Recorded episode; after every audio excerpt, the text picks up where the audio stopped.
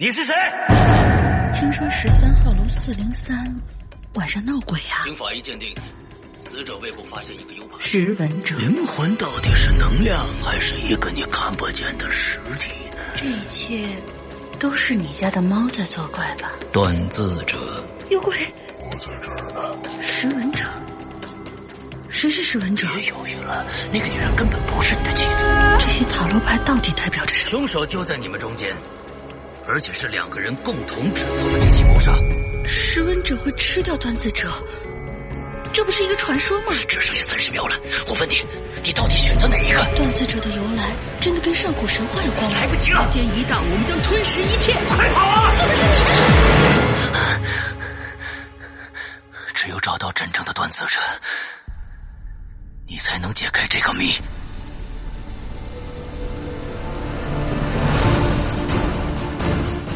二零一九《鬼影人间》识文断字征文季即将拉开序幕，五月十三日起至八月十二日，我一个识文者将在这黑暗的古堡等待。等待你们这些断字者的到来，并盼望着你们将那些古灵精怪的脑洞、紧张刺激的情节、千姿百态的人物，用你们手中的笔，锻造出旷古烁今的伟大故事。我知道你们在等一个机会，而我一直在等你。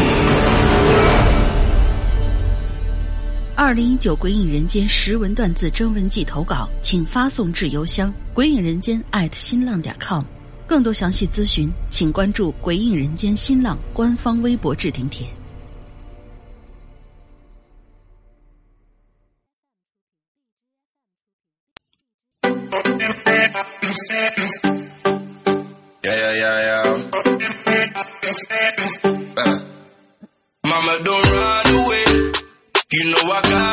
哎，各位听众，大家好，欢迎收听影留言，我是石阳。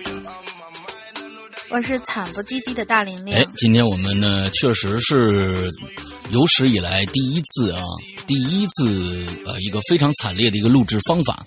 呃，大家听到我这边的声音还可以，我估计呢，大玲玲你们声音也不会太差，因为一个作为一个。呃，访谈类的、语言类的节目、talk show 类的节目啊，我觉得这个对于音质的要求呢，可能稍微低一些。那今天大玲玲那边呢，就北京啊，在凌晨的时候开始刮大风，风巨大无比。结果呢，大玲玲那整个那条街上啊，呃，她在庄里住啊，高老庄里面住。完之后，那个高老庄现在改名叫宋庄啊，是一个北京非常有名的一个艺术青年待的一个地儿。完之后，他那个半夜。嗯你想啊，艺术青年待的地儿啊，这个这个地方呢都比较简陋啊，都比较简陋。完了之后呢，这个大风就把这跟简陋没关系好吧？又不是房顶吹飞了。你你想想哪儿的那个这个这个这个呃地方能把电线现在还电线刮断了？就是他们整个那个小区那那那一条街上面的这个电线全部给刮断了。完了之后，所以他们家现在处于无电的状态。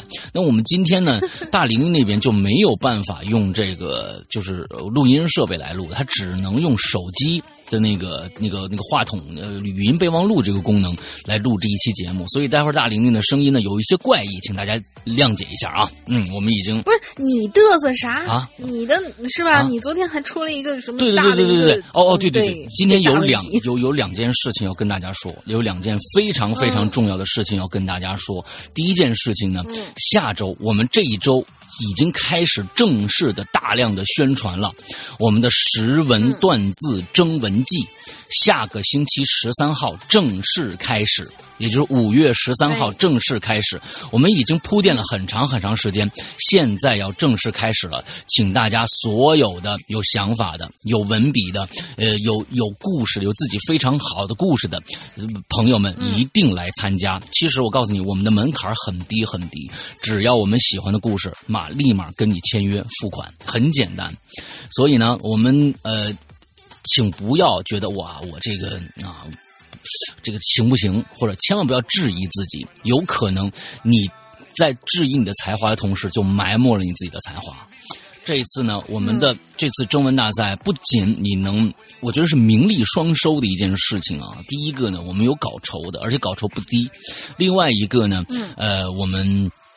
你你的作品首先起码可以变成我们的有声的故事，在《鬼影人间》第十季的时候，你想不想听到你自己的名字被念出来？作者谁谁谁，这么牛逼的一个事儿，所以，哎，你大家想一想啊，这名利双收的一件事情，既能。把自己的兴趣爱好变成变现，而且还能让大家认识你，这多么好的一个机会啊！请大家积极来参加。下个星期十三号，那么如果大家对这个整个的参与的这个呃整个的流程不太明白的话呢，请大家去关注我们的新浪微博置顶帖。我们现从今天开始，呃，在我们的新浪微博上就放出了我们的参赛的规则。其实参赛规则我在这儿说一个很简单，就是把你的故事。发到我们的邮箱“鬼影人间全拼”新浪点 com 就好了。刚才其实大家在前面听到了我们的一个啊开篇的广告，对吧？那个开篇我和大林做那开篇广告，你听到开篇广告以后，也大概能明白了。就是最后大家跟说了，发到这个邮箱就 OK 了，并且一定标注你的姓名、联系电话和微信号。或者 QQ 号，一一切的能联系到你的方式全部留下，一定记住这一点。嗯，要不然我们联系不到你。有时候可能现在大家写信，呃，用邮箱不多，你可能也不是会及时的去关注你自己邮箱有没有新邮件。那么我们可能就会加你的微信，或者是呃给你打电话或者怎么样，这样及时联系到你，告诉你我们对你的稿件的一个一个呃跟进程度，好吧？大概是这样啊啊，大家听明白了啊。第二件事情，呃，我其实对于《鬼影人间》来说，像一个依赖呃很多的现在目前设备的这样的一个我们制作的一个流程啊，其实设备坏了是一个非常非常。呃，可怕的一件事情，啊，没错，我的设备坏了啊，我的设我的声卡坏了，啊，对，我的声卡坏了，那拿回原厂去返修了。那原厂返修的话，呃，因为是德国件嘛，啊，当然不会拿到德国去啊，那他的国内经销商去，但是呢，呃，必须要。有七个工作日，也就是小十天的时间来进行修理，才能给我返回来。所以在这一段时间里边，呃，我们的免费平台的节目啊，我们现在影乐园什么的都正常更新。完了之后呢，呃，我们关键是会员专区里面的有两档节目可能不能按时更新了。第一点，第一档就是我们的长篇剧场，现在在更新大玲玲的。这个坏小孩我们这一周因为我提前做出来一周的节目，所以这一周我们还是正常更新。但是下一周因为没有设备，我没法做，所以下一周也就是十三号那一周，呃，我们可能会断更两断更一周，就是大就是大玲玲的坏小孩更新不了了，其他的节目都更。还有一个节目是怪藏，怪藏更新不了了。就这两档节目在会员专区里面会，一个是星期天的怪藏，一个是周二和周四的大玲玲的这个坏小孩会断更，剩下的节目呃一律正常更新。那么在我们这里面还有公众号对公众号上也要听，没错，公众号上其实我们在公众号上有两个独立节目，也就是说只有在公众号才大家才能收听。到的节目，大家去关注一下微信的公众号“鬼影人间”。完了之后呢，我们在上面有两档节目，一档节目叫《鬼影漫音》，另外一档节目是大玲玲的《灵异说》。这两档节目都非常非常有特色。一档呢，《鬼影漫音》是把。特别优秀的漫画，我们改编成文字版、有声版，而且我们的有声版和文和他的漫画的结局是有巨大区别的。我们又重新根据这个故事又做了一个新的反转，也就是说，你看了漫画再去听故事的话，你会发现这个两个是完全不同的两个故事。呃，花花了不少的心思。完了之后呢，大玲玲的漫音呢，呃，大玲玲的那个灵异说呢，是把我们古代的志异小说、志怪小说。翻译成了白话之后，变成一个小故事讲给大家听。因为过去有很多很多的志怪小说，咱们的可能现在就知道的就是这个啊呃《聊斋志异》。其实有太多的这种啊流落于民间或者不被大家重视的一些志怪小说。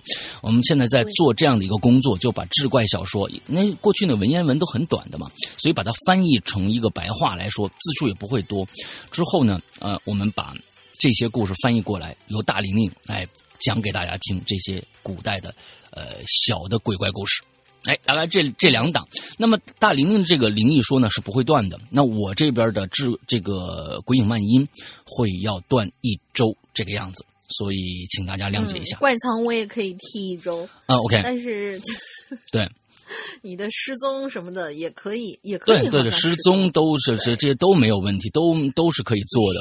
需要需要就是很强的技术支持，没错没错，东西暂时没错来不了，那暂时来不了，所以请大家谅解一下啊。我们这是我们可能呃，好像《鬼影人间》从七年以来第一次因为设备坏，好像第一次断更。哎，这个这个是不容易了啊，不容易了啊，这好吧？呃，以前就是，所以今天就很惨啊。我这边是没电，对，拿着手机在这儿对。老大那边是设备坏了，将来一周要歇档。对，所以我们这这这凄风惨雨的一周啊，那就是说，哎，我们是水逆了吗？哎，但现最近是水逆吗？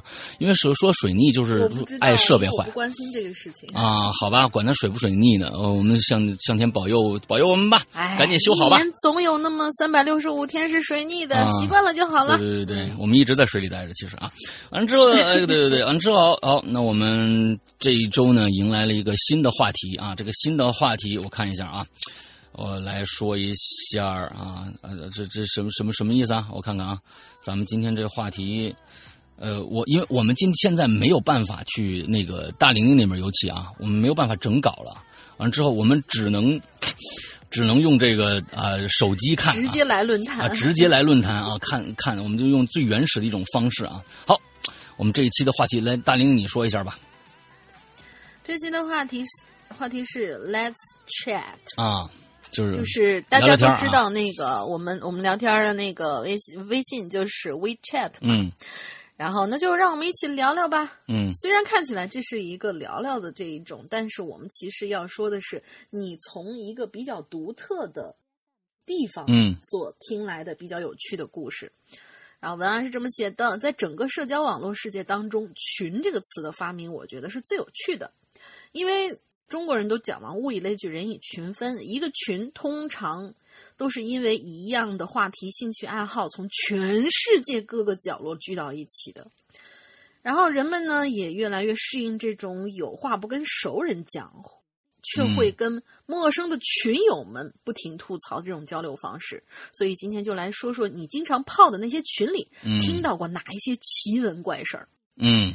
我觉得这这对于我们鬼影的群来说，应该是一个信手拈来的一个东西。嗯，天天都有怪事情。啊是的，是的，是的啊，尤其一些些不过在这里面，我们会强调一下，对我们在这里面会强调一下，不要去就是什么东家长西家短，不要太过于透露。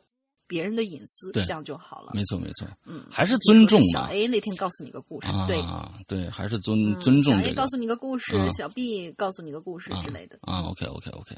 呃，所以就大家就是在聊天里边一定要注意素质啊，还是素质的问题啊。嗯，好吧，来第一个，就是 前几楼啊，我我就很那个什么，就是尤其是我们三群的，一听来了话题以后，就哗，打鸡血一样是吧？就是打了企鹅血一样是吧？就是感觉特别特别齐心协力的，就没错没错没错，一起去看直播，一起聊天，一起去群留言。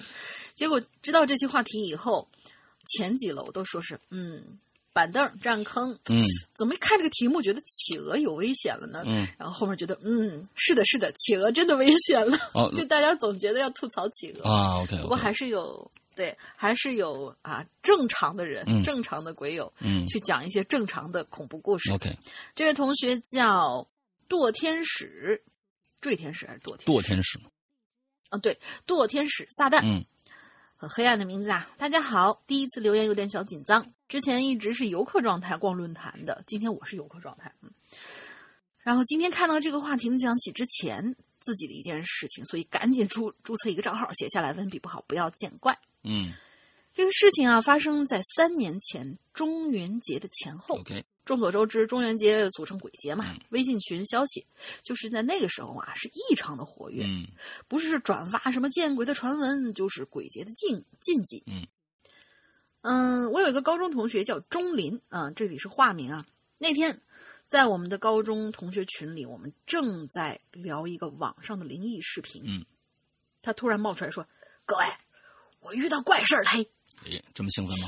这个这个钟林在我们印象当中是一个无神论者，嗯以前在学校就敢，就他就敢一个人大晚上去附近的坟地啊什么练胆儿，啊，所以说他一说遇到什么怪事儿，我们都觉得特别稀奇，就忙问怎么了这是。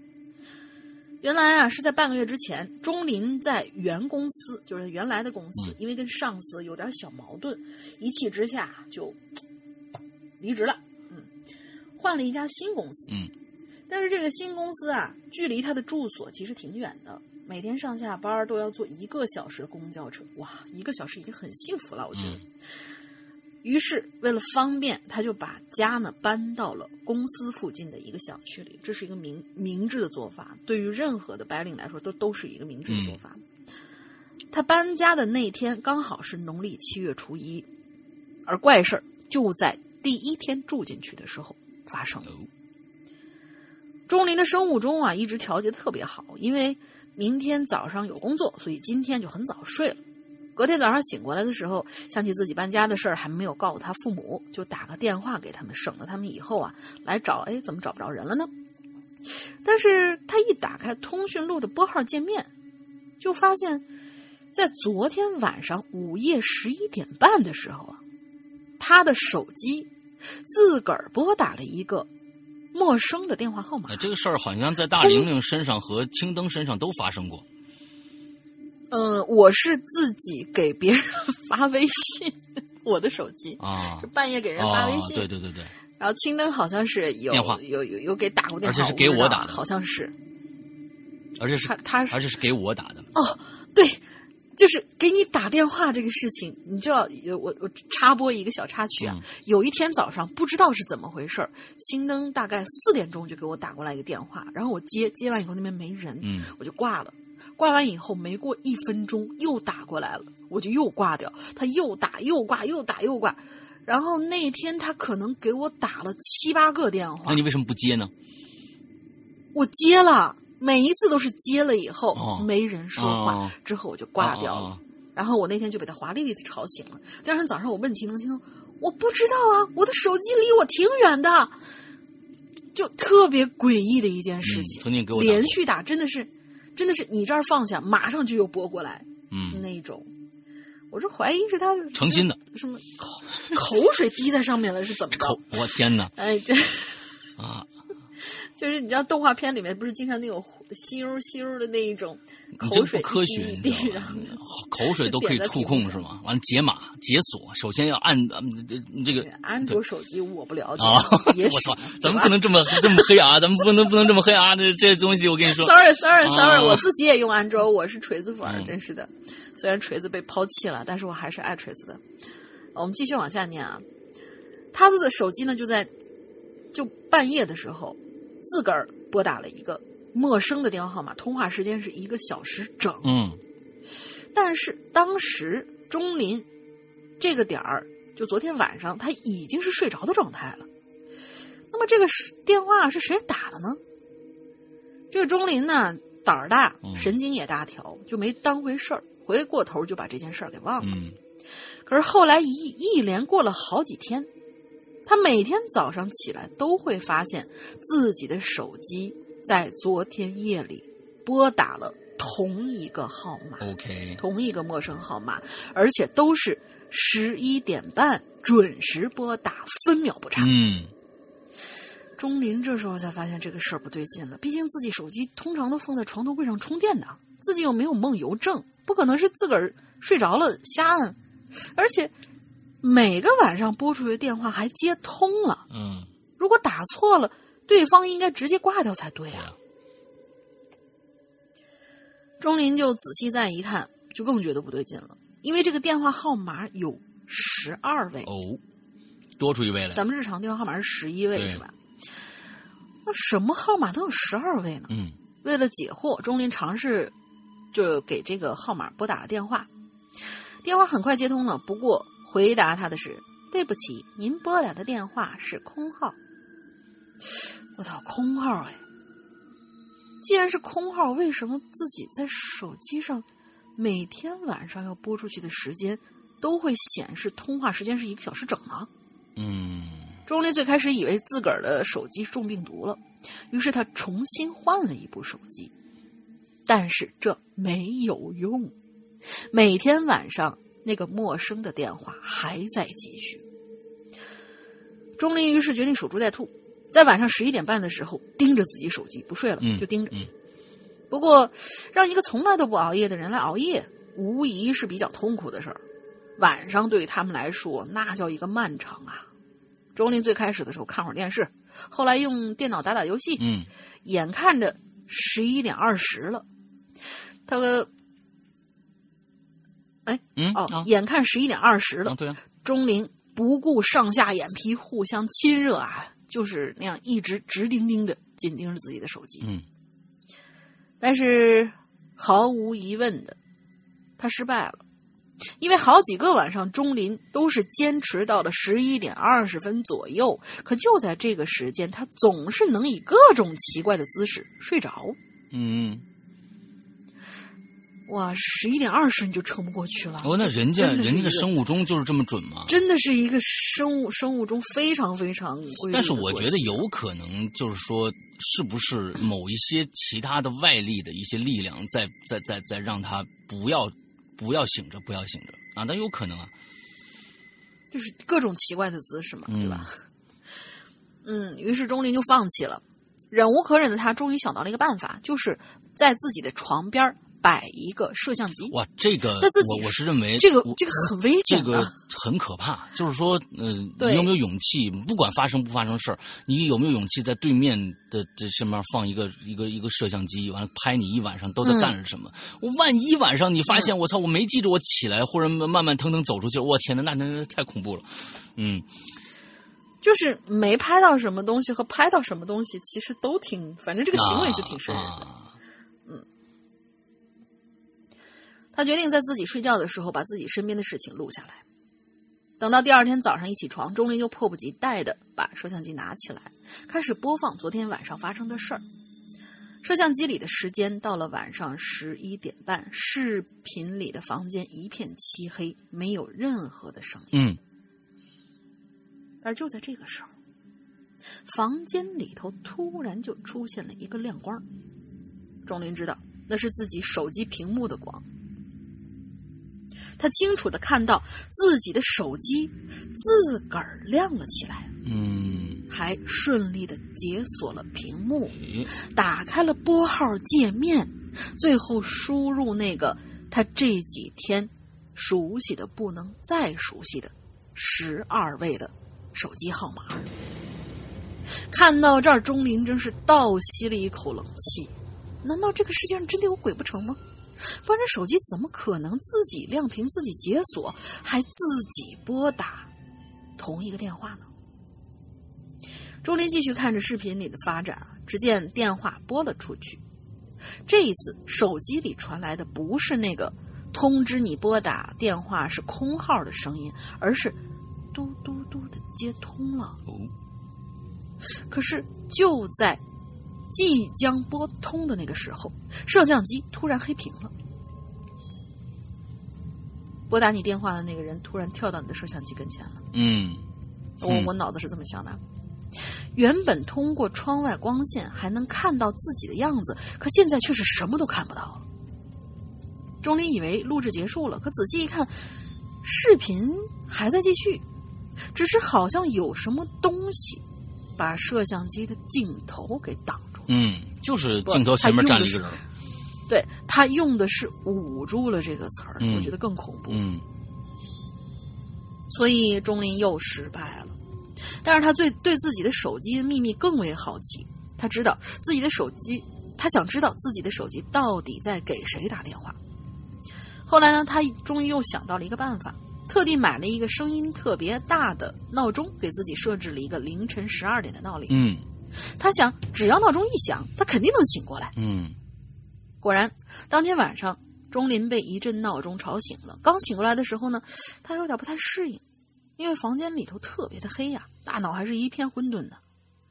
但是几秒钟之后，钟林才想起来自己要干嘛。嗯他赶紧拿起手机一看，果然那部手机正在自己跟自己聊天呢。嗯他迫不及待的把听筒放在耳朵边上，想听听里边是不是在有人说话。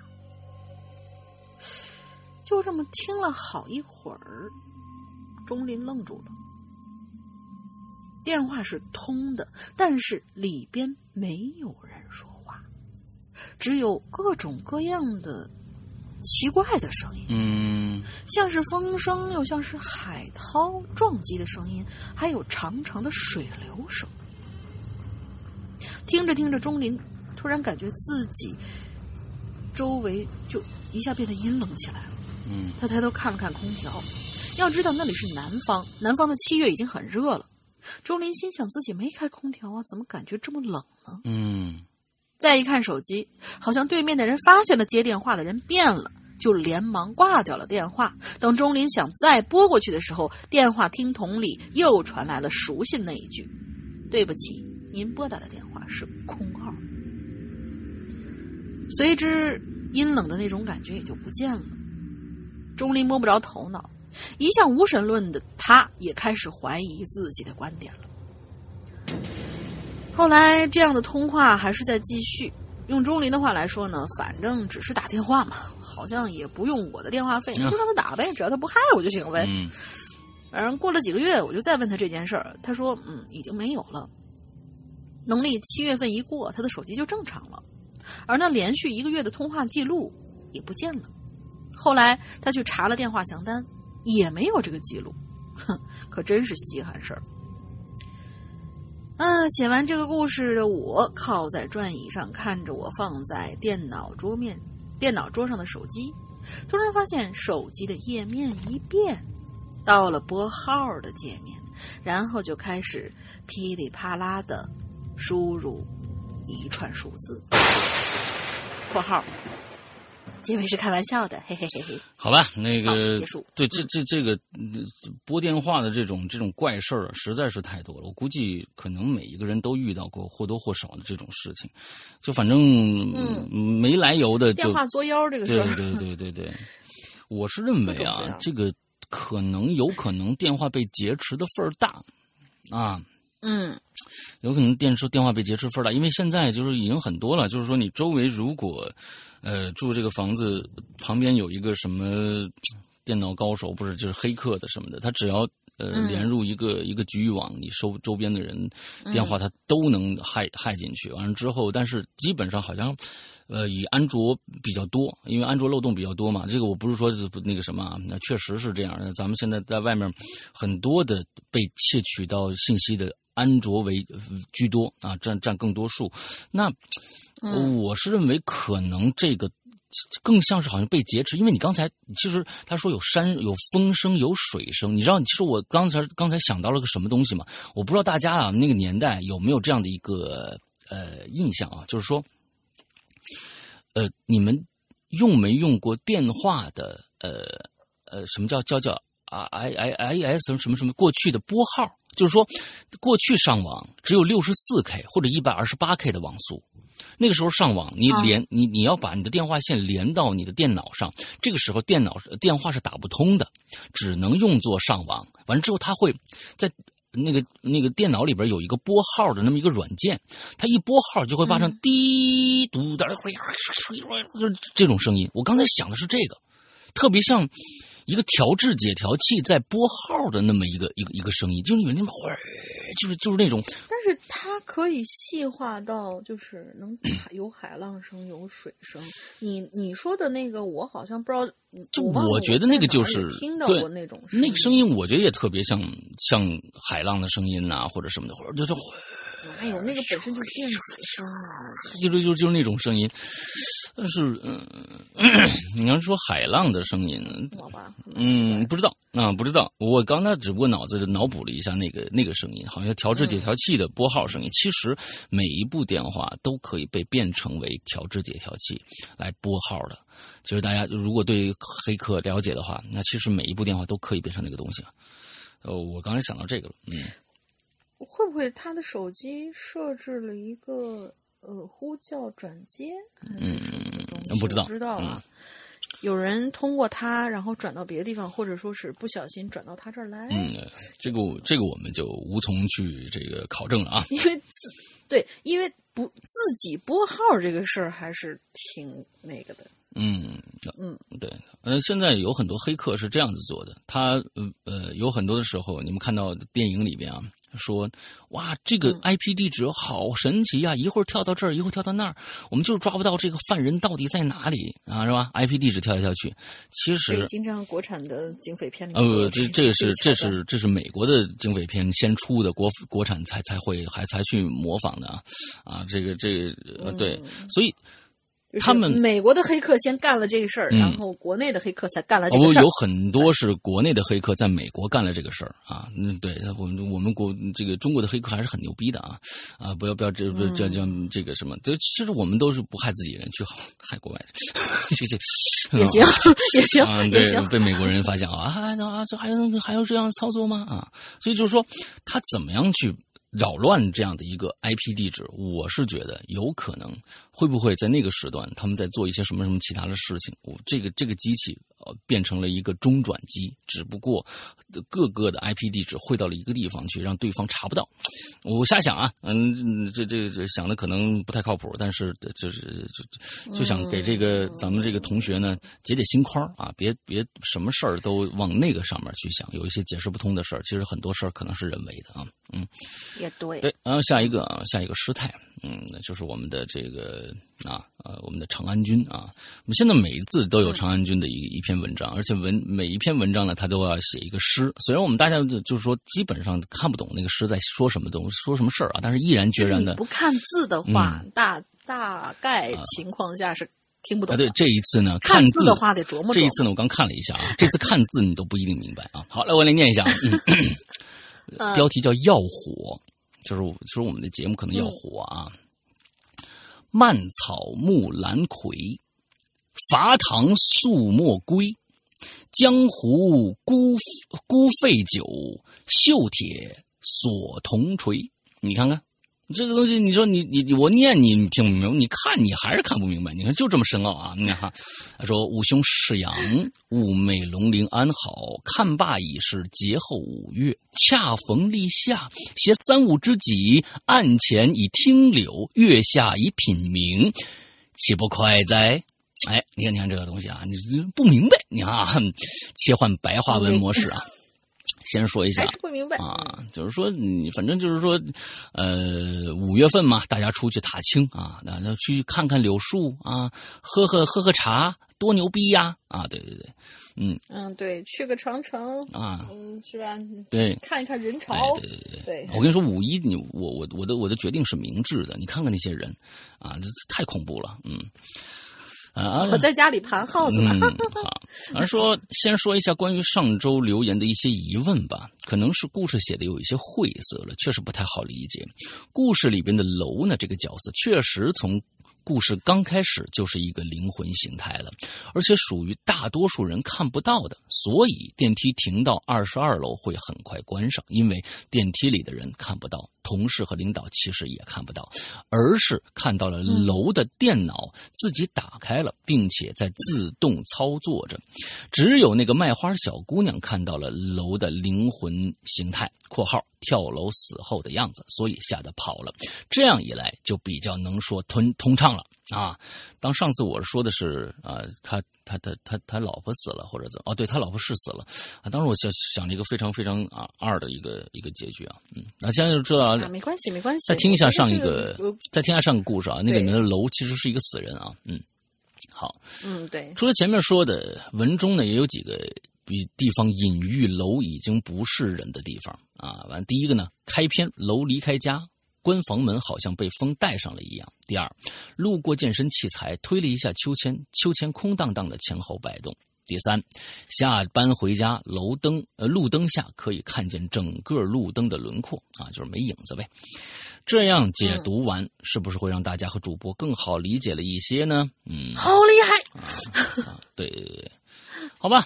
嗯，这一期的题目呢是群里的杂谈，于是就选了这首诗，在群里也发过这一首，细看有点意思。每一句呢，所有的字都属于自己的一个群体。（括号偏旁部首说所说的都是偏旁部首啊。）嗯，而且四句诗中字的偏旁分别是草字头属木，土字底属土，三点水旁属水，金字旁属金，金木水火没有火啊，所以呢，把这个品这个诗名叫对题目叫火啊。OK OK，有点意思啊，姑且也算是跟。群的这个嗯闲谈有点关系啊。今天的闲白有点多，正文呢看来要缩水了。但是呢，我觉得嗯前面之所呃之前呃觉得前面对之前留言的解析还是必要的，毕竟是对自己写的东西负责。好了，开始正文。哎呀，哎呀，嗯确实废话比较多呀。嗯嗯。嗯好啊，开口笑啊，这个名字呢叫开口笑啊，这个故事的名字。这个故事呢，是我从万打这个万智牌万智牌啊，嗯，一种美国孩子。哈，嗨，美国孩之宝开发的桌面集集换式卡牌游戏啊，这个嗯打万智牌的这个微信朋友群得知的啊，故事呢绝对真实。至于为什么，大家往下听就好了。嗯，万智牌大家可以去了解一下，其实就跟咱们的当年的三国杀呀什么的差不多，那种那种感觉的东西啊。嗯，错。一天呢，H 君呢去找牌友老 J 喝茶。老 J 还没想还没起，所以呢，他的茶社也没开门 H 君和老 J 关系非常的好，于是呢，去老 J 家里找他。刚到老 J 家的楼下，艳阳高照的天竟然下起雨来了，天也渐渐的阴了下来。这个老 J 呀、所住的是 B 市二环外的一栋挺老的，大约二十层的板楼。只有南北两个单元门，每个单元门里呢有两部电梯。老 J 呢住在靠北单元门的六层，H 君呢小跑着从楼下窜进了单元电梯间。（括号）此时 H 君面朝西，哎，这个位置应该很重要啊！面朝西，其实很多的人嗯这个东南西北都不分啊，只有北京的这边，好像北京这边比较分东南西北啊，因为它都是正南正北的建筑。南边那个水壶给我拿过来，哎你往西挪一挪，哎就给外地人都听着一头雾水。就你往边儿挪一挪，你往左挪一挪，嗯，都可以。他们都是东南西北。哎对对，因为这个一说东南西北，肯定是老北京。呃老北京正南正北的这个建筑啊，导致他们用这种呃方式去辨别方向。嗯，好，对，左手边的电梯呢，正处于上楼状态，而右手边的电梯正好停靠在一层，所以 H 君想都没想就按了右手边的电梯，那电梯很顺利的到达了。H 君叫醒了还在睡回笼觉的老 J，俩人觉得呢，先去吃点东西，再去喝点茶比较好。H 君告诉老 J，外面下雨了。那老 J 呢，从窗户外看了看，嗯，确实是在下雨。那俩人呢，就拿着雨具出了门。由于老 J 啊要锁门，所以呢，H 君是先到了电梯间按电梯（括号此时 H 君面朝东，所以呢左右互换了）。你看，其实这个里边已经大家的方向感已经完全乱了啊！我我我劝大家啊，以后再写这个方位的时候，因为 你没有准确的坐标，上北下南左西右东，你其实你没有介绍完整，那么其实就描述整个电梯间的一个形状，左边是什么，右边是什么，前面是什么，后边是什么，这样是最准确的比。如说面朝键盘啦，或者说是面朝那个左手这个墙，右手那个镜子什么啊，没错，没错，没错。只有说大方向的时候，比如说我们这个这个是坐北朝南的一间房子，哎，这个时候可以用坐北朝南，因为那个时候的方向对于咱们的整个的方向感不是特别的重要。那但是细致的话，你说东南西北，那我跟你说，很少有人能能能能感感觉到你在说什么啊。好，那你看你这边是呃面朝东了，接着下面又是左右，所以这个东西是完全混乱的。我跟你说啊，长安君，还有咱们老北京的一些朋友们啊，写这个一定要注意啊。嗯，长安君好像是北京，是是北京，是北京人。对，嗯那么这个时候啊，左手边的电梯显示在十三十三层，H 君皱了皱眉，觉得这个层数不吉利。这这中国人这个无所谓吧，这是老外的一个看法啊。（括号嗯现在很多楼啊都是不显示十三层的，其实就是少一层呗，就是十一到十二，就十一的十二，完就十四了啊。他们为了避这个数字。再看看右手边的电梯，显示的是在一层，所以呢，就按了右手边的电梯，这电梯很快就上来了。这时啊，老 J 呢也到了电梯间了。H 君呢还开玩笑的跟老 J 说了没有选择右边电梯的原因，但是老 J 却跑去按了左边停留在十三层的电梯的按钮。哎哎哎，老 J，你这边电梯都上来了，你怎么还得按那边电梯啊？？H 君不解的问。老 J 呢就意味深长的看了一下艾世军，说：“那边电梯每次停靠楼层的时候，都会上下颠簸，我觉得有点不安全。”艾世军知道啊，老 J 是一个很惜命的家伙，于是呢，也只好陪着老 J 呀、坐上了左边的电梯。这时呢，H 君看到刚才对面电梯变成了上行，似乎楼上啊有人呼叫七层、八层、九层，啊，这没没明白是什么意思啊？这时，H 君看到对面刚才对面的电梯变成了上行，你刚才不是已经按了那边的键了吗？他肯定是要上行的呀。似乎楼上有人呼叫。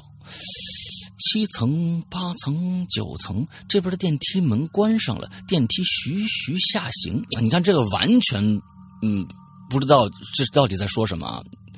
这个纸袋实在是不清楚。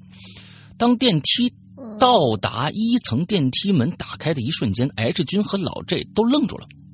对面的电梯正停靠在一层，开着电梯门，几秒以后又缓缓关上，又打开，又关上，再打开。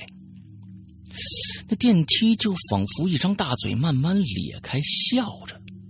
H 君和老 J 被眼前的一幕吓坏了，慌不择路的冲出电梯间单元门。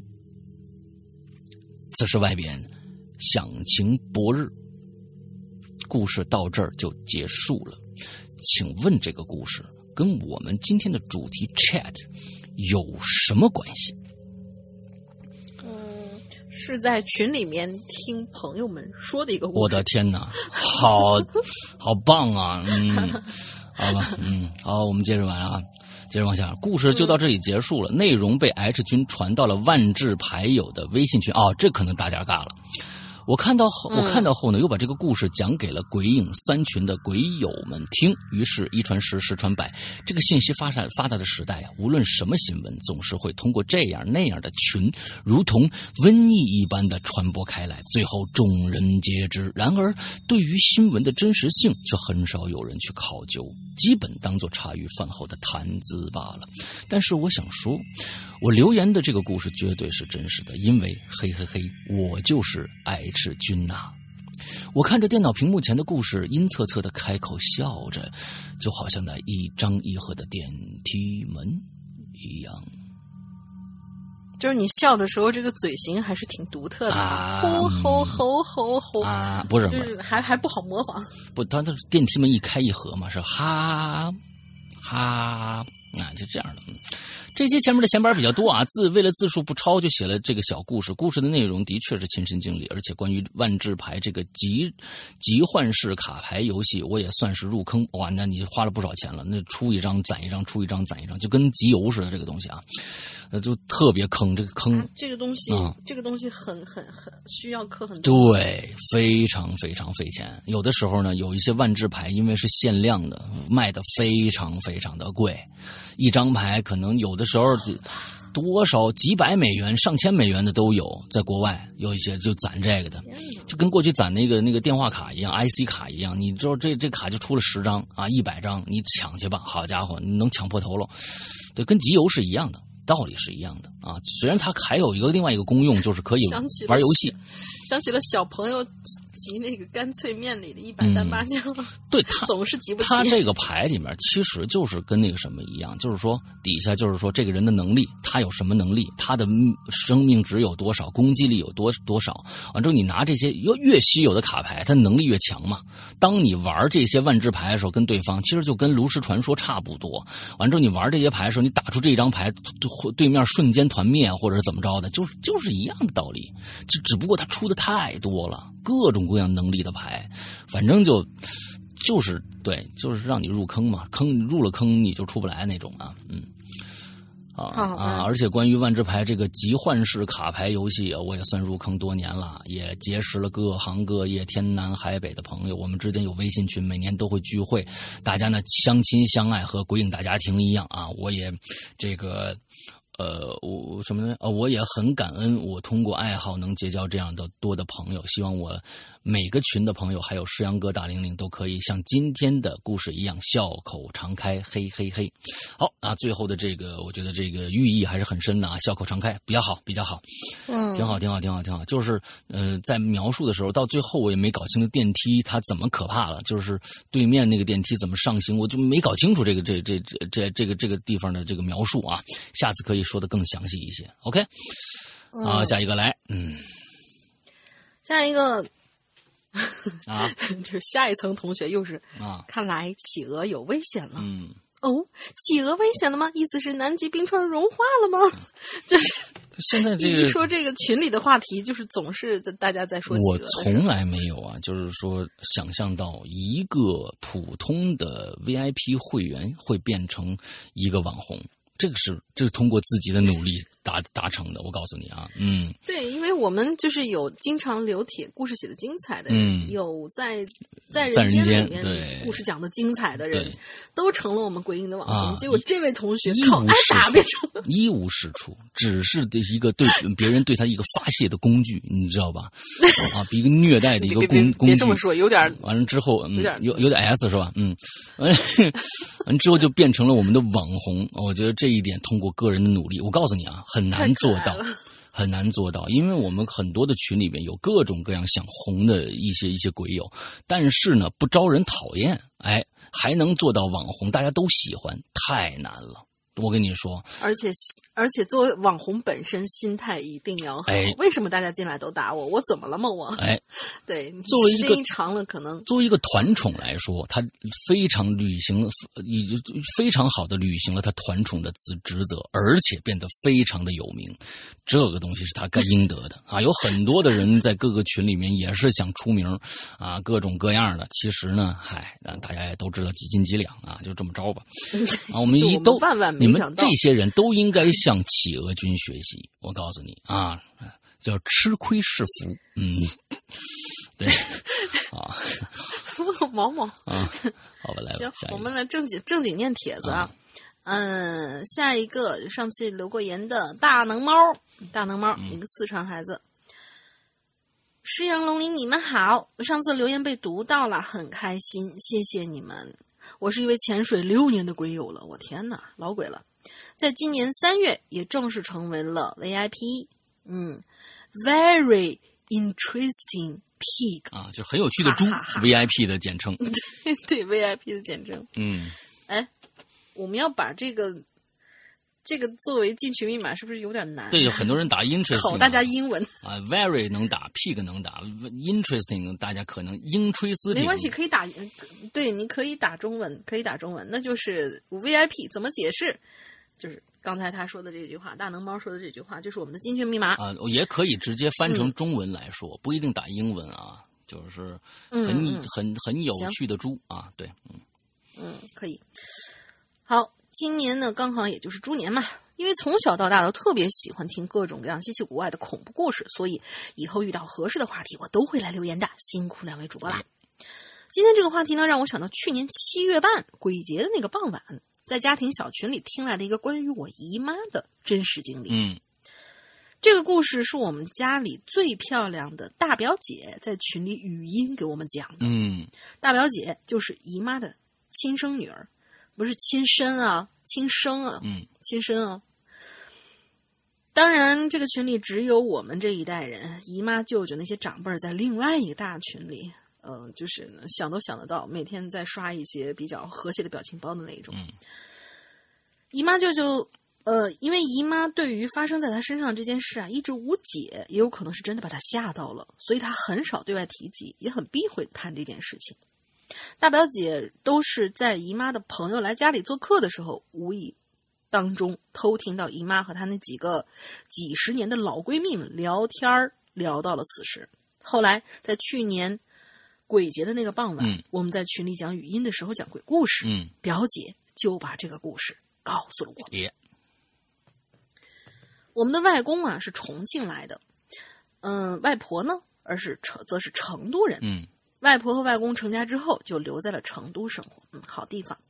所以姨妈、舅舅，包括我妈妈，都是在成都出生。他果然是生生不分哎。嗯呃，成都出生和成长的。外公那一辈的老老人家还有五个兄弟姐妹，外公是老大，下面还有三个弟弟和一个妹妹。三个弟弟都在还在重庆，而最小的那个妹妹呢，也就是姨妈的姑姑，嗯后来嫁到了北京。为了主播读起来方便，这里就暂暂且称为外公，称呼外公这位最小的妹妹叫姑姥姥吧。嗯这个姑姥呢，嫁到北京没几年，她的丈夫就因因为意外去世了。嗯姑姥和丈夫感情特别的好，所以很长一段时间，姑姥都走不出失去爱人的悲伤。再加上姑姥和她丈夫那时候还没有孩没有孩子，所以连个寄托都没有。姑姥整日都郁郁寡欢的。外公得知这件事情以后，就把姑姥接到了成都，一是为了照顾这个最小的妹妹，二也是为了顺便让姑姥啊散散心。嗯虽然失去了爱人，但生活还是要继续嘛。刚好那个时候，外婆已经怀上了姨妈，所以姑姥也就顺便来照顾和陪伴外婆。嗯姨妈出生之后，姑姥就像亲生母亲一样，哎，她这回写对了，爱护照顾这个小生命。在姨妈上幼儿园之前，几乎整天都和姑姥黏在一起。据说，婴儿时期的姨妈依老呃依赖嗯 依赖姑姥 依赖姑姥比依赖外婆还多。哎呀妈呀，这个手机上看字儿真的是，嗯而且啊，这个我跟你说啊，呃，这个方向方向梗和伦理梗是最难让大家这个理解的，你知道吧？这这个伦理梗啊，就是说你到哪儿这就有一套叫法啊，你说姑妈、姑姥、姥，你姥姥的，你不搞不懂啊，对吧？你这这个这个确实啊正正正经经的姑姥姥，嗯。啊，对，来来来，嗯。嗯。嗯，哎，我看啊，嗯，又看窗儿，婴儿时期的姨妈依赖姑姥比依赖外婆还多，这让外婆还偷偷难过了一阵子呢。所以在姨妈这一辈的孩子里，姑姥最疼的就是她了。直到她上了幼儿园，家里请了保姆阿姨之后，姑姥才放心的回到北京。她始终还是想回去守着那个和她爱人曾经生活过的地方。嗯后来，外公外婆有带着姨妈去北京探望姑姥，偶尔呢，姑姥也会来成都看一看外公一家人。直到姑姥年岁渐长，再加上舅舅和我妈妈的相继出生，两家人走动就渐渐少了。只是平时一直保持信件来往，逢年过节通通电话，互报平安。嗯而那件至今无法解释的事，就发生在姨妈十七岁那年的暑假的一个闷热的晚上。嗯据姨妈自己描述啊，那天她老感觉心里慌慌的，也不知道是成都呃潮湿闷热的气候，还是当时学业的压力。总之那天晚上，姨妈就一直失眠啊，睡不着，嗯在床上翻来覆去好久好久，最后也不知道是深夜几点钟才慢慢睡过去。在梦里头，姨妈就梦见了郭老，郭老对姨妈说：“很想念你呀、问你什么？问他什么时候可以去北京玩儿。嗯因为即将考高考了，姨妈就在梦里回答姑姥说：“这高考结束那个暑假，一定去北京探望她。”梦里的姑姥好像很失望，然后就对姨妈说：“哎呀，我呀，可能等不到那个时候了。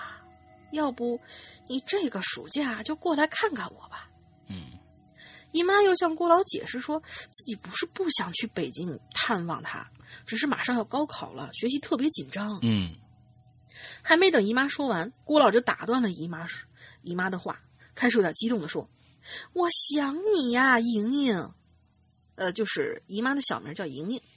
我给你买机票，你来北京吧，我带你上故宫，去香山，去北大，去清华，吃你喜欢吃的涮羊肉啊。郭老说话的语气越来越快，后来说了什么，姨妈根本已经听不清楚了，只感觉郭老因为情绪太激动而开始了剧烈的喘气，就好像电视剧里那些哮喘病人犯病时候那样。看着郭老这样，姨妈也着急了，自己的呼吸也变得越来越不受控制，嗯越来越快，越来越接近孤老大喘气的那种节奏。梦与现实就在此刻完美又奇特的交融在了一起。正在急促喘息的姨妈逐渐发现，梦里的孤老的面庞开始变得越来越模糊了。随着呼吸频率越来越快，胸腔起伏越来越明显，姨妈也从梦里渐渐开始苏醒，仿佛已经看见自家天花板的姨妈，并没有因为意识的清醒而放慢呼吸。半梦半醒的姨妈发现自己的呼吸依旧在加速，嗯快到自己都开始害怕的节奏，好像下一口气接不上就会停止呼吸一样。此刻的姨妈已经无法发出其他的声音来引来家人的注意，嗯她的手开始不自觉的抓向自己的脖子，感觉好像有一条绳子拴在自己脖子上，勒得自己喘不过气来。而就在这个时候，姨妈真的好像在脖子上摸到了一根细细的绳子。哦这个时候，她才反应过来，自己脖子上挂着的是外公去峨眉山时候给她求的一块玉观音。男戴观音，女戴佛，你戴错了，亲。十七岁的姨妈年纪已经不小，她知道观音之类有保平安的寓意，立马就把挂在脖子上的观音从衣服里掏了出来，握在自己手心里。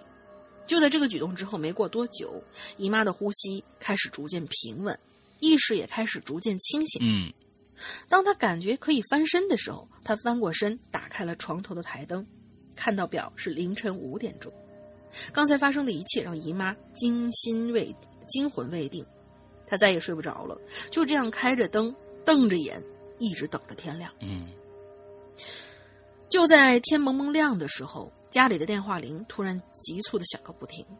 那个时候家里有座机电话，家庭还不是特别多，而且电话费特别贵。除了外公，所以除了外公工作和逢年过节之外，这个电话是很少响起来的。姨妈听到外婆接起了电话，而就在外婆接起电话没多久，姨妈就听到外婆、外公在房间里激动的在讨论着什么。嗯后来姑妈才知道，那个电话是远在北京照顾姑姥起居的保姆阿姨打来的，说姑姥在北京突发疾病去世了。嗯外公从北京办完丧事儿回来之后，有一天，姨妈鼓起勇气把那个梦和那一晚奇怪的感受讲给了家人。外公听完之后沉默了很久，然后就表情凝重的说：“据说当时啊，幺二零的医生，据当时幺二零的医生推断，姑姥大概就是在姨妈做梦那个时间，也就是早上四点到七点之间发病去世的。嗯。嗯，哎呀，这个反正就是对，那那咱们就是好难，好怪不得不想提，嗯。真的是一个很不想提的一件事儿。嗯。嗯嗯嗯，就这种亲人去世、托梦啊，这种就是真的是情感纽带这种东西，嗯、就真的解释不清楚啊。我们在在在我们的节目里碰到了各种各样的这样的事情啊，就是呃，要不然是爷爷奶奶呀、呃，老人家哎，给给孙孙子辈儿的啊，或者是儿辈儿的、呃、孩子辈儿的，就是甚至同辈的人都有这种托梦的这种这种故事发生，这个真的是是嗯，没没法解释，嗯。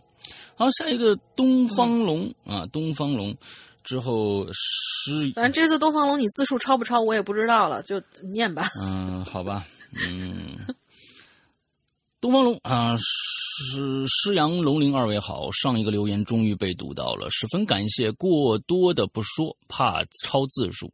这次是关于网络的话题，那我就讲一个关于我自己的陈年往事，不算诡异，但是呢，痛心到无法忘怀。你看，大家现在开始都是写一些怀旧梗和一些伤感梗了。对，嗯嗯，打情感牌，哎，大情感牌了。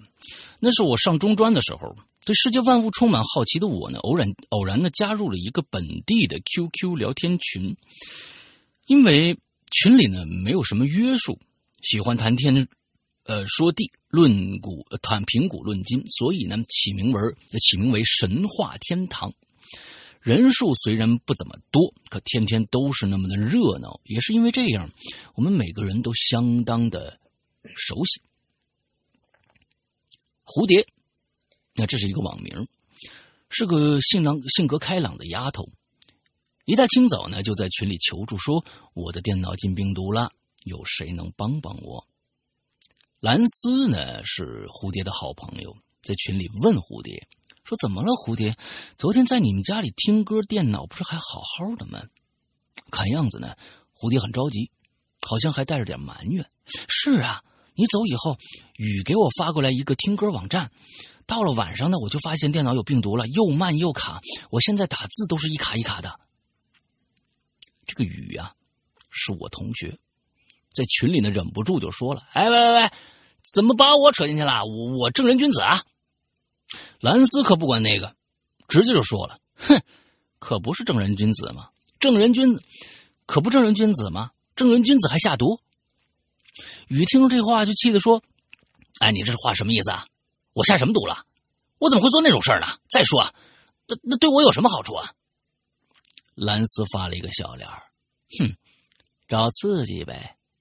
这雨啊都被兰斯气晕了，打着字说：“你行好。”我不跟你这低能儿吵，东在不在啊？上来说一句话。东可能就是说东方龙的啊，嗯嗯。当雨啊第 n 加一次说东，你再不说，你再不出来说话，那我可就比窦娥还冤了啊！那个时候啊，我懒懒洋洋的敲了敲起了键盘，我说：“哈哈好了好了好了啊，呃，蝴蝶，那个听歌网站确实没病毒，我也听了呀。”这可能是你电脑系统出问题了。蝴蝶的字呢？这个时候又出现在屏幕上了。东，我以为你不在呢，那我还真冤枉他了。但还是先帮我解解决一下电脑吧，这机器卡的要命啊！我想了想说：“呃，那这样吧，我提议明天周末大家出来一起聚一聚吧。反正蝴蝶和蓝丝都没见过我们，顺便见个面。”呃，我再把系统盘给蝴蝶重新装一下系统，或许就能好了。蓝斯抢着说：“哎，好啊，好啊，那就去井冈山吧。听说那儿的烤烤，听说那儿烤肉的味道特别的好。”就这么着，大家都都同意了。不知道为什么我会提，不知道为什么我会提出这个建议。或许我是真的想见蝴蝶一面吧，他会像我迫切想见的他一样。想见到我吗？哎，这你看啊，这网恋的开始啊！哎，这个东方龙呢喜欢蝴蝶啊，蝴蝶呢但不知道对东方龙有没有意思啊，现在是还是一个谜啊。完了，蓝斯呢是蝴蝶的朋友，呃，之后呢雨呢啊是跟这个东方龙啊是好朋友啊，两男两女这么一个故事啊，嗯嗯，井冈山，我和雨呢早早订了一个私人包间菜呢已经点齐了。可蓝，可蝴蝶和蓝丝还没出现，雨就不时的盯着表看，心想这俩丫头怎么搞的呀？眼看着约定的时间已经过了，我的心呢也急躁不安。这也是我第一次见网友啊！哎，这一般女孩子迟到也算是常事儿啊，但是不能一直迟到啊。突然呢，我的手机就响起来了，一个甜美干净的声音传来。啊，我我进错房间了，你们在几包啊？虽然我没听过蝴蝶的声音呢，但是听见这句话，我已经猜到了，肯定是他。可他是怎么知道我电话号码的呢？我已经来不及问那些废话了，随手说了一句：“哦，十八包。”一分钟后，我们听见两声敲门声，然后呢，门就被打开了，走进两个小女孩。啊，不是走进两个女孩，不不是小女孩啊，嗯，走进两个女孩，她们都是长发垂肩，每个人都挎着一个红色的小包。不同的是，一个穿着黄色的衣服，另外一个呢穿着白色的衣服。我已经猜到，白色衣服的人一定就是蝴蝶了，因为他的头上戴了一个蝴蝶发卡。他俩笑容明媚，然后呢，对我们俩连声的说道：“哎，不好意思啊，我们来晚了。”蝴蝶走到我面前呢，说了一句：“嗨。”东我看着蝴蝶站起来，微微笑着。呃，你好，蝴蝶。雨笑着说的：“哎呦，不愧是金童玉女啊，这么有默契。”蓝斯走前一步，笨蛋，拿着手机，刚拿着手机刚接电蝴蝶电话的哦，笨蛋，这不他拿着手机呢吗？刚接蝴蝶电话的一定是东。如果呢没猜错的话，你就是那个白痴雨对吧？显然呢。兰斯还把昨天雨说他是低能儿的事儿记在心上的，雨呢只是笑嘻嘻的看着兰斯，他 对着这么一个漂亮的女孩真是敢怒不敢言呐！你们俩运气真好，嗯，啊，嗯，雨举起酒杯，嗯，来来来，为了庆祝我们第一次见面啊，咱们干一个啊！兰斯呢和蝴蝶丝毫不逊色，把杯里的红酒是一饮而尽。那天晚上啊。我呢，先离开了。走的时候，蝴蝶笑容纯净的把我送到了送到了车上。之后的几天呢，我一直没上线，因为去了另外一个城市。当我回来的时候，已经是半个月以后了。群里我就没看着蝴蝶。雨说蝴蝶也好久没上网了。他说群里没有东的身影，这个群呢显得很冷漠。即使他的话很少，但群里只要看到他，心就会很安稳。其实，聚会那天我问过蝴蝶一个很傻的问题，我说：“嗯，你有男朋友吗？”蝴蝶看着我，突然笑嘻嘻的说：“我有阿木。”这句话让我沉默的离开了。我有阿木啊，阿木啊，就是木头木头的木，哎，木头的木，阿木。嗯。两天后的晚上，群里只有兰斯在线。兰斯问我：“哎，东，好久不见了，是为了躲蝴蝶吗？”我说：“就算是吧。”兰斯又问我：“你喜欢他呀？”我发了个点头的表情。兰斯说：“那你还躲什么呀？”呃，他不是有男朋友叫阿木吗？蓝斯气气的回复我说：“笨蛋、傻蛋、鸡蛋、臭蛋。”我没明白什么意思啊！我反问他：“呃，等等，你你干嘛骂我呀？难道你就不知道吗？那天是愚人节，阿木是陪了他七年的小白狗。我天，真真妈啊！这这这事儿闹的，好吧？好吧，嗯啊，你这东西，你你们愚人节你们就开开大玲玲的玩笑就好了，你不要开别人的玩笑。我在电脑前愣住了，嗯。我在电脑前愣住了。那天，蝴蝶嬉笑的样子又浮现在眼前。现在想起来，更像是没有掩饰住自己的玩笑而露出的破绽而已。怪自己太笨了，没有问清楚啊！还为了这个恶作剧难过了那么久。我向蓝斯要了蝴蝶的手机电手机号码。伯伯，你还要要吗？那天蝴蝶打给你的，用什么打的给你的呀？一定是他的手机呀！这里面是不是有 bug 啊？还是你就没存？这你这都不存的话，是有问题的啊！我向蓝斯要了蝴蝶的手机号码。当蓝是不是傻？你这是不是傻啊啊！蠢蛋、臭蛋、鸡蛋啊什么的笨蛋啊！当蝴蝶懒懒的声音传过来的时候，我用最清楚的声音说：“蝴蝶，我是东，明天请你吃肯德基吧。”嗯哼，这个那个电话那头开心的了不得，他说：“太好了，我要吃很多好吃的东西，而且我的吃相很吓人哦。”他说：“啊，没关系。”只要你能来，吃什么我都给你买。还有，把你的阿木牵来吧。他说：“笨蛋，你才知道啊！”呵，那行，明天十点，肯德基门口见。哎，你们那个城市是只有一家肯德基吗？嗯。啊，那天呢，我早早来到了肯肯德基的门前。毛毛雨呢，直到夜幕降临。毛毛雨直到夜幕降临，我也没看到蝴蝶的身影啊。进出的人们用一种异样的目光看着我，他的手机一直关着。我隐隐约约觉得蝴蝶离我越来越远了。不知道为什么，那天以后，他就像消失了一样，没有消息了。蝴蝶，你知道吗？失去你，我真的失去了快乐。第一次觉得春天是这么的寒冷。过去很久的一天，在群里，兰斯突然问我：“哎，你还在找蝴蝶吗？”啊，我我们会见面的。你别傻了，都，他已经消失了快半年了。不管多长时间，他会回来的。兰斯发了一个哭泣的表情。那如果他不会出现了呢？我会等他的。我始终相信蝴蝶会再次笑容满面的站在我面前。或许这只是我的一个愿望吧。雨打电话来跟我说，兰斯不忍心告诉我实情，所以让雨转告我。他说，蝴蝶身体不好，一直有病，而且长时间坐在电脑前，免疫力下降，再加上和阿木。长时间的亲密接触，使他多病的身体再次感染了病菌。已经几个月前，已经在几个月前救治无效，去了天堂。我的心为之一震啊，呆呆的愣在电脑前。这些年来第一次，这些年来第一滴眼泪突然划过，却是如此的冰冷。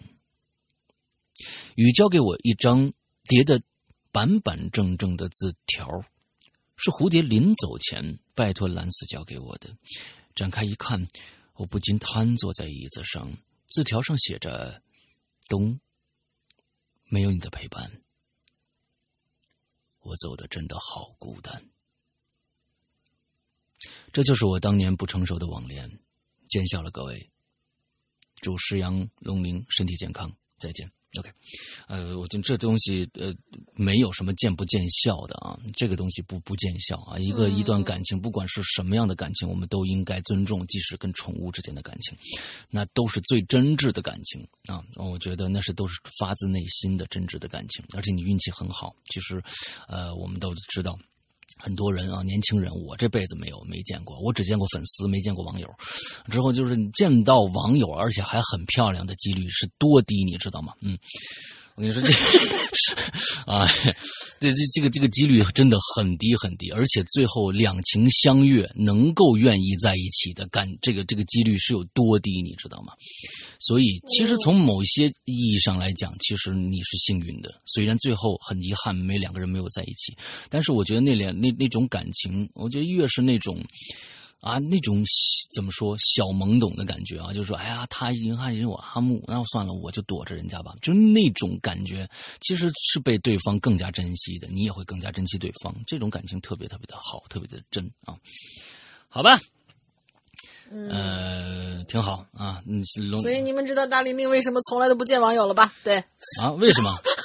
我跟你说，他见光死啊！不不不不不不，龙一定是见光死。龙鳞，我告诉你们，他你们是没有见过龙鳞啊！完了之后，我们在十年，他说我只在十年庆的直播里边他会露一脸，你们到时候一定会各种各样的男生都会爱上他的。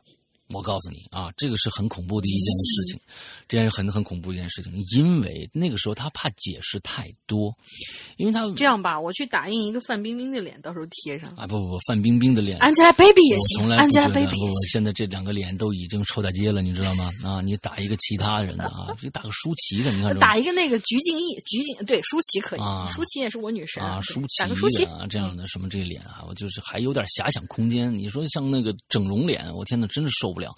那这这这这真受不了！你像以前 Angelababy 那个，在以前的跑男里边还能看看，现在真的是丑到爆啊！我天哪，真的是真的是丑到爆，就是不说他了啊！啊，我这这这见网友这件事情，他那个是因为那个什么东西嘛？就是这硅胶到期了吗？还是怎样？啊，是吗？这个东西啊，我不知道啊！我听你说，因为我就是最近一次看到 AB 也是在什么《王牌对王牌》里面，他最后来串了一期嘛。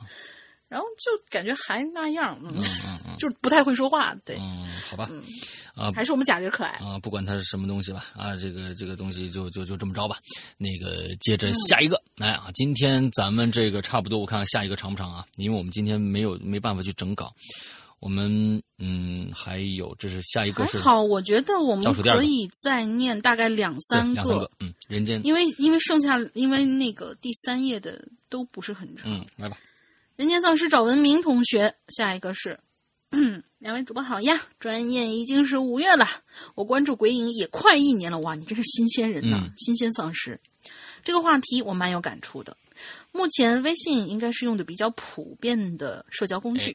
作为群体动物的人类，如今刚见面，谁是谁都分不清，就会被要求咱们加个群呗。嗯一拉开微信啊，那群聊真是不少啊，嗯大部分都是可以群聊却不能私聊的那种关系，嗯嗯，那种联系。嗯但是彼此之间呢，又因为某件事情或者某个兴趣联系在一起。当被遗忘很久的群忽然亮一下的时候，啪，我们的思绪就会被带到当时。上次我的故事写的那个很一般小姐，最终以一种无聊但是也符合她的死法丧命之后，我和他同在的一个群聊，有一天忽然亮了。嗯这里介绍一下那位很一般小姐，就是一个条件原本不错，就是要活得普通的人。很一般小姐就是这个人的网名儿。嗯，那个群名字叫“解忧杂货铺”。加群的时候，群主说这是一个树洞，希望大家相互吐露烦恼，才借用了这个名字。可是吧，面对这么多看客，嗯真的有烦恼的人，大概也只是蜻蜓点水的说说。没错大部分内容还都是键盘，还是键盘侠的抨击，吵着吵着就不怎么用了。嗯很显然，现在是有人也知道很一般小姐的事儿了。我也没明白，几乎不发言的很一般小姐怎么就引起了别人的注意？嗯群里的人先是发言，嗯、啊，群里的人先发言的那位叫小 T。小 T 说他在生活里认识很一般小姐，之前在另一个贴吧，他们两个互相回复过对方的帖子，嗯这就叫认识啊。嗯，大家真现在真是很容易就熟起来了。嗯一直保持着断断续续的联系。三月下旬，小 T 发了条消息，他觉得很一般小姐应该会感兴趣，而且回复他吧，但是却没有再得到回复。后来才听听别人说，看到了很一般小姐的鬼魂，哦才知道人已经没了。真的是世事无常啊！现在在这个群里，颇有物是人非之感了。我想起小 T 是谁了，他其实是个长相俊俏、性格温和的男生。嗯，但是很一般小姐就一直就是形容他长得还好，却是一个生存方式和自己不太一样的小野兽。啊啊，他这么形容那个男孩啊，就是小野兽。哎，不管他了，我跟 T 只有初见，毕竟了解没那么深。但他和很一般小姐的确是兴趣相投，在接下来我和小 T 相互感慨的聊天当中，证明了一点：要不是 T 小 T 总用第三人称，我都会误以为只是很一般小姐换了个网名而已。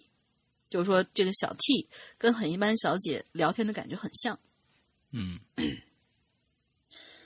等等，我拉了一下成员名单，我发现很一般小姐已经不在群里了，我突然有点慌了。一般这种不常用的群，除非它亮，否则人们都不会主动想，都不会想起来主动退群这么一件事儿吧？嗯，我就连忙问小 T，他和很一般小姐最后一次聊天什么时候啊？小 T 确定回答说，应该是三八节之后了。天哪，那很一般小姐是就是因为三月七号的踩踏事件去世的。小 T 还把还把聊天截屏发给我，截屏里那人说话的方式和语气，绝对是很一般小姐了。我说这个，我正在想着，忽然群里出现了一个提示：很一般小姐通过扫码加入了本群。然后，很一般小姐的头像又可以在群成员里看到了。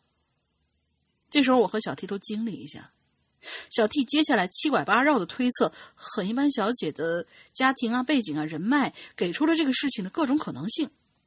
我也从中见识到了这个男人有相当深的城府，但是看得出，假如别人说见到很一般小姐的鬼魂是真的事儿，是真事儿的话，小 T 是希望见过小 T，肯定是那个希望见到鬼的人。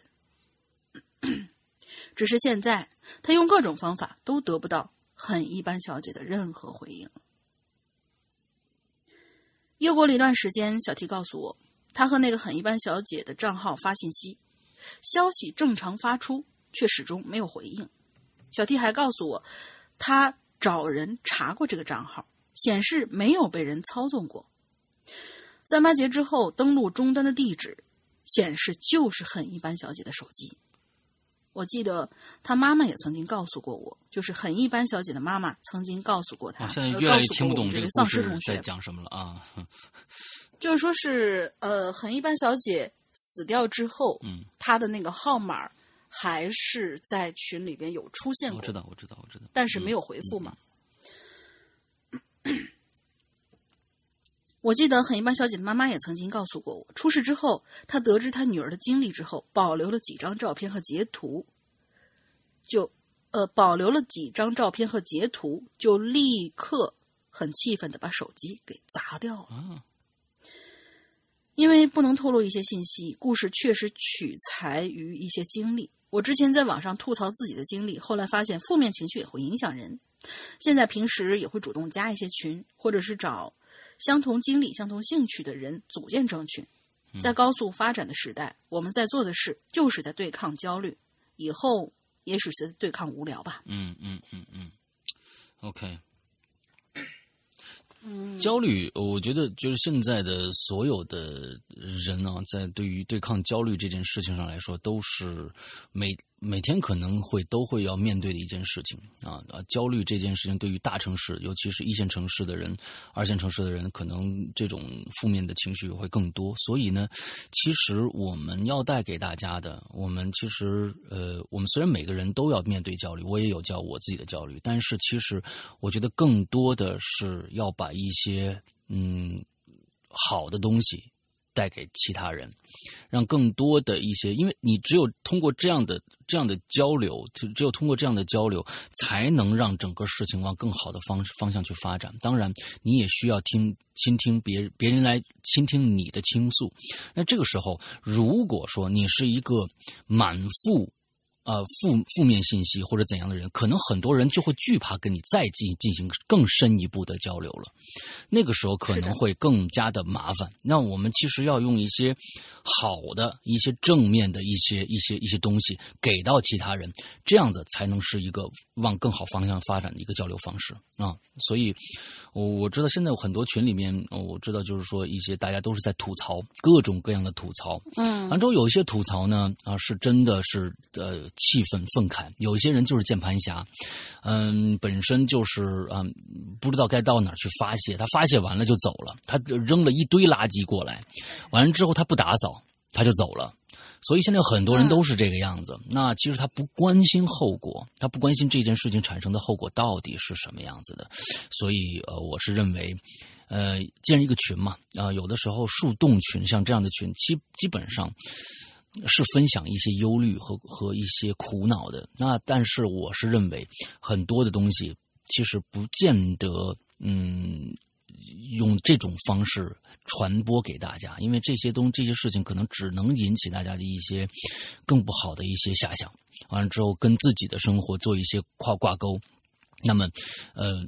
找到一些同病相怜的人在一起，我觉得不见得是一件可能绝对意义上的好事啊！我就可能就是加重了你的某一些焦虑啊，所以大家还是在群里面多注意注意好信息的一些发布吧。对啊，OK，那接下来楼小楼啊啊，世阳哥大玲玲，劳动的目的是为了获得闲暇，五一节快乐。前番话题：长安兄假借物名杜撰故事一篇，以取乐耳。故俗语曰：“来来而不往非君子。”今番话题，物怎可屈居人后焉？啊，这个故事的名字叫《一张纸片儿》啊。这纸片儿是咱们说咱们这个纸片吗？嗯，应该不是啊。嗯，自从赵长你可以看看再说。啊自从赵长安加了一个叫“人间”的闲呃这个聊天群以后，他的生活就不可逆转的出现了变化。最开始是在一一次群聊当中，赵长安发了一段不合时宜的话，引得朋友们一致的讨伐。事后呢，赵长安不以为意的想：切，有什么了不起的呀？开个玩笑都不行，不行啊！在我们的群里就直接被踢了啊！嗯，这件事后呢，赵长安的生活中就突然出现了一张纸。这张纸呢，既不是一张充满希望的入学通知书，也不是一张写着幸运号码的彩票号，呃，幸运数字的彩票号码，更不是一份心仪女子写给他的情书。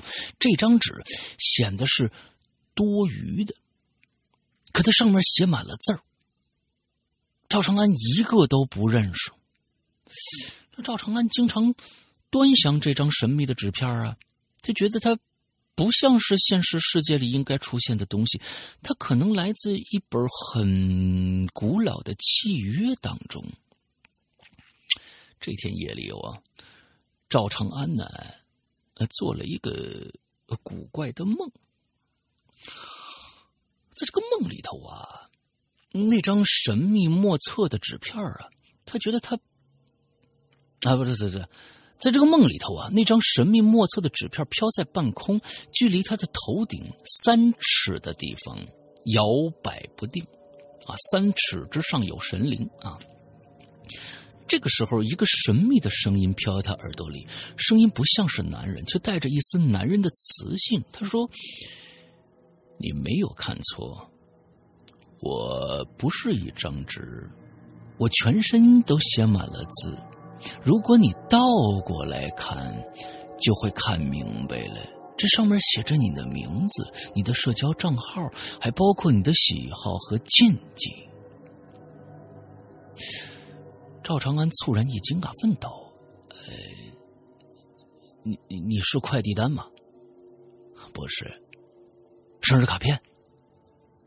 不是，你，你你是生死簿吧？嘿 嘿也不是。呃，那我还是告诉你吧。神秘的声音突然提高了音量，大喊道：“我他妈是一张群规，拿命来！”嗯，说着，这张像厄运一样。这个纸像厄运一样朝这个赵长安的脸上猛地扑过来，赵长安伸出双手去扯，可惜为时已晚。这张群规死死的贴在他的耳鼻，啊，这个什么眼耳口鼻身舌意，终于，赵长安在挣扎中慢慢翻了个白眼，吐了吐长长的舌头。嗯，第二天早上，赵长安的妻子香群发现丈夫硬邦邦的躺在床上。脑袋旁边放着一张纸，上面空空荡荡，没有一个字。香群揭开被子，赫然发现丈夫身上密密麻麻满是字，都是“群规”二字。这个挺好啊，我觉得呢，这个威胁一下我们那些群里边就是打擦边球那些朋友们啊。其实现在大家其实对，尤其是擦边球。哎，其实大家呀，呃，有很多人在各个群里，现在大家都都已经知道了，就有那么一些人。啊，老爱打擦边球。擦边球是什么意思呢？就是说一句不犯群规的话，但是呢，让个人很讨厌，就想弄死他。但是呢，又啊，就这种人特别多。我们一群、二群、三群有没有？也有，一二三群都有，我都知道他们是谁啊。有的时候就就真的是，大家大家都真的是就气的已经不行了啊。有时候像英子。自己管群啊，还有现在现在有三个，每个群里都有自己的群管。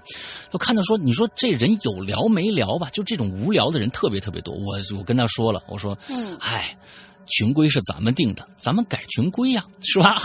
啊，只要一犯群规，他不是打擦边球吗？我们说不准打擦边球啊，加上这么一句话，那就我们说了算了。看着讨厌的人，不群不这个啊，我群规里面写过，是吧？那就直接踢 擦边球。大家其实现在咱们群里面人好多都被踢掉了啊，就是因为确实挺讨厌的。我们的群里不是让大家来生气的，是让大家每天到这儿放这个，就是有了一个一个一个。交流的平台，到这儿呢能开开心心，像三群基本上放一些开心的角色。对三 三群就现在特别好啊，就可能这个群管理加上呃群里边的人啊，就这个抱团儿比较抱团儿你像一群、二群，这都已经好像说话的人啊养老的，养老群啊，属于养老群，不是不怎么说话了啊啊，可能确实是有一些就被那些特别讨厌的一些啊上来我这儿啊发一个通知，他底下就跟人家说啊，这儿有什么一个订单啊，大家您看看啊，我告诉你们怎么弄啊，就是这些人特别讨厌，就是基本基本上跟咱们鬼影讨的讨论的事情完全不一样，那其实就赶紧迟早踢，就是趁早踢掉就完了啊，你就省省着麻烦啊，对对对，看大家看都碍眼，嗯，自己也不舒服，也没人搭理他，嗯，挺好。啊，那就这么着吧。嗯，这个在在在今天最后一个啊，嗯，对，今天最后一个很短的一条，叫若博。嗯，他先打，哎，你打招呼的时候都是这么打吗？嗯，哦，嗯，石阳哥、龙一小姐姐好呀，这里是若博。最近期中考终于忙完了，我们不念你了，你期中考，嗯，是吧？嗯嗯，好吧。看看这个小 小弟弟或者是小妹妹讲了一个什么故事啊？嗯，应该是个男孩。嗯，不是若博，是若父，我我念错了。啊，若父啊，富家第十六代传人那个啊我忘了。啊若博，那对对，对看差了看差了字儿太小，可能看看错，看看错了。嗯，嗯，对，太小了，天呐，取得了不错的成绩，好吧，我们念你的，终于有空来留言了。在这里祝两位以及各位鬼友五一节快乐。好了，话不多说，我来讲讲我们语文老师在群里给我们讲他童年经历时候的惊险经历。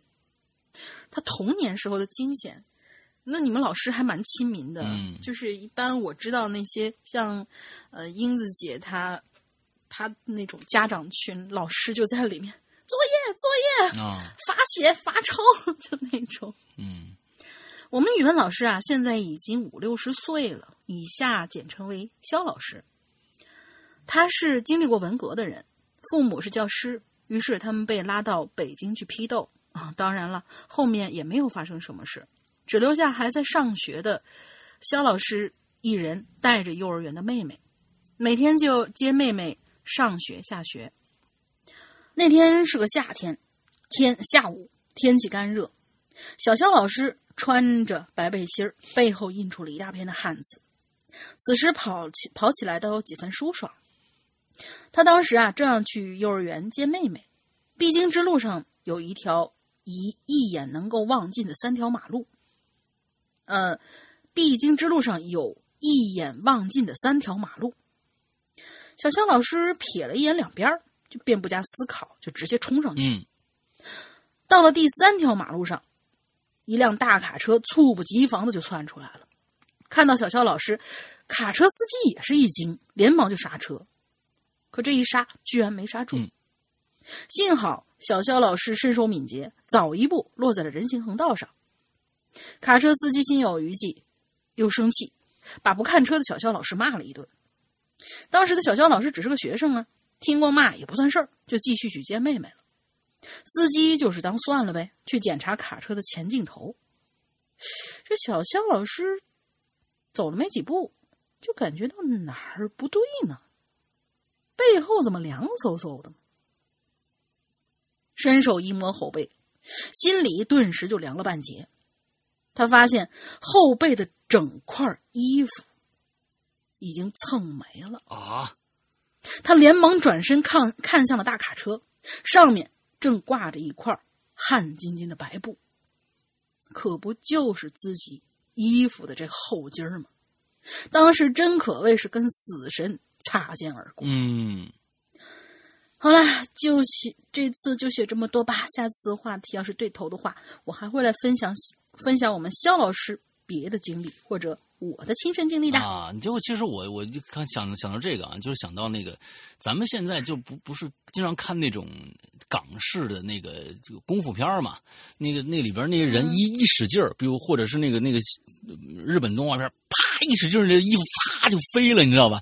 就露出呃肌肉，全身肌肉。那我想，我操，这个车开过去挂着这衣服所以说过去那个衣服的质量多好。基本上我想要挂着的整件儿就给刮跑了，对不对？就整件儿就它上面就变成裸着上身了。那基本上那哎，它只弄了弄掉了后半身儿你看看，说明现在的这个后半身你看这呃前半身儿它只剩下后前半身后半身儿给弄没了，跟猪，你说是像跟猪一样是吧？这半扇儿后半扇啊，这这扇猪，嗯，这这这就剩就剩前半扇了，后半扇没了。说明你说是过去衣服质量好呢，还是说过去的衣服质量缝合不行呢？就是一戴就下来啊。行行，这就就确实挺恐怖的，这真的是死神擦身而过呀。OK，我们今天的所有的故事讲到这儿，全部讲完。那么呢，还是像呃，这个希望大家注意一下啊，让我们下周我们后面还有帖子啊，我们这次先不关帖，嗯然后大家还可以再留留。下一个是 MC 骑士军呢，我就偏不念它啊，OK，嗯，完了之后这个下一期啊，完了之后呃，我们还是我们要大家要一定要注意，我们下个星期的星期一五月十三号，我识文断字征文记正式开始，请大家今天在这里面其实有很多很多写作上非常有才能。其实我们今天念的这几个呃文章都非常非常的好，这起码是通顺的，文笔是是过关的啊。完之后呢，希望这些人都可以来参加到我们的识文断字的征文记里面来。那么说不定呃，今年第十季的故事就有你的一个哦。OK，那就最后再来说一下我们的会员专区啊，我们的会员服务。那其实现在我们的 APP 呃呃，苹果和安卓的 APP 都已经有了，那么大家其实都可以成为我们的会员了。那其实呃，我们的会员是这个服务。是专为会员定制的节目，也就是说，会员专区里面的节目百分之八十是会员独享的，也就是说，我们的会员这个里边是专为呃会员准备的节目，并不是说我们的会员买下来就是他所有的节目都能听，而是你在会员专区里边已经够你听的了。因为现在目前来说，为会员准备的节目里面已经包括十多篇长篇在里边了。那其实呃，你就已经呃够你听很长很长时间，而且我们还在陆续的更新，这就是我们的会员制啊。那大家可以去了解一下，里面包括已经包括了我和龙玲的呃我们自己的专区，呃每个星期一期的节目，还有有很多很多的长篇剧场，比如说十四分之一，比如说高智商犯罪呃三四部啊，还有各种各样的，还有我们精心制作的两大。长篇，这两大长篇呢，只在会员专区来放，而很而且很多我们的会员就是为了听这个两个长篇去加的会员。一个呢是《长安十二时辰》，一共一百零二集，就这一个节目，其实就赚回你的这个这一个故事就赚回你的一年的会员费了，二百零二百三十八元就已经赚回来了。嗯更别说其他的故事啊。赚回来是值啊，值回回来了。完了之后，这个还有龙鳞的河神这两个故事，呃，精心制作的，只有会员才可以去听，更别说其他的一些啊，那什么屌丝道士啊，还有各种各样的故事啊，你们非常非常丰富的内容，大家可以来尝试一下。那呃，加会员的方法呢，苹果用户呢建议大家呃去加一下我们的呃这个公众号。啊，不什么公众号？这个这个这个微信号，一个微信号微信号啊，鬼影会员全拼，大大家加一下。因为苹果如果内购的话，会有百分之三十被苹果拿走。那么呃，这个安卓没有这个限制，如果你有支付宝的话，就可以去直接付款啊，在在安卓的手机上直接付款就 OK 了。但你没有支付宝，只有微信，也可以加上面说的这个微信号。同时呢，呃，所有。成为会员的人都可以立即被我们拉进我们的 VIP 的讨论群里面去，微信群。所以呢，如果你自己购买了会员，想进微信群的话，也可以加呃鬼影会员这个微信号，全拼的这个微信号来加入我们的群里边。但是，不管你呃加这个号用意是什么，但请大家一定注明。你要来干嘛？你我想加，我已经是会员，我来加群，或者是我想加会员，这些一定要注明，要不然我们没有那么多的时间去去呃管理呃其他的一些呃来来咨询这个咨询那个的人。这个号只为会员是准备的啊，这是我们专为会员准备的一个号。大家加一下就 OK 了。OK，那大概是这样的一个状态。那么很多的现在的朋友呢，也去问啊，我们的淘宝店啊，我们怎么的所所有的商品全部都下架了？那是因为，呃，我们以后不再售卖任何的网盘产品了啊。以前的网盘产品呢，我们知道，因为以前安卓的用户没有 APP。没有办法购买我们的 A 那个那个我们的产品，那就只能是在淘宝上先做一个这样的临时的这样的一个解决办解决方式。那么现在我们安卓也有我们自己的 APP 了，那我们就没有必要再去做一个网盘这样。第一个下载太麻烦，第二个盗版太猖獗，所以我们就呃在淘宝这一块我们暂时全部下架了。即使以后会上架我们的音频节目，也是 APP 内的。故事的激活码就是给告诉你一串密码，你到里面填入进去，这个故事就激活了，仅此而已。我们不会再售卖任何的网盘产品了。OK，好的，那我们今天的节目到这儿差不多结束了啊。新的一周，这个星期我们要一连着上六天的班啊，所以比较辛苦啊。呃，大家辛苦了。呃，但是同时呢，我们要开心快乐。OK，拜拜。拜拜。So I cut you off. I don't need your love. Cause I already cried enough. I've been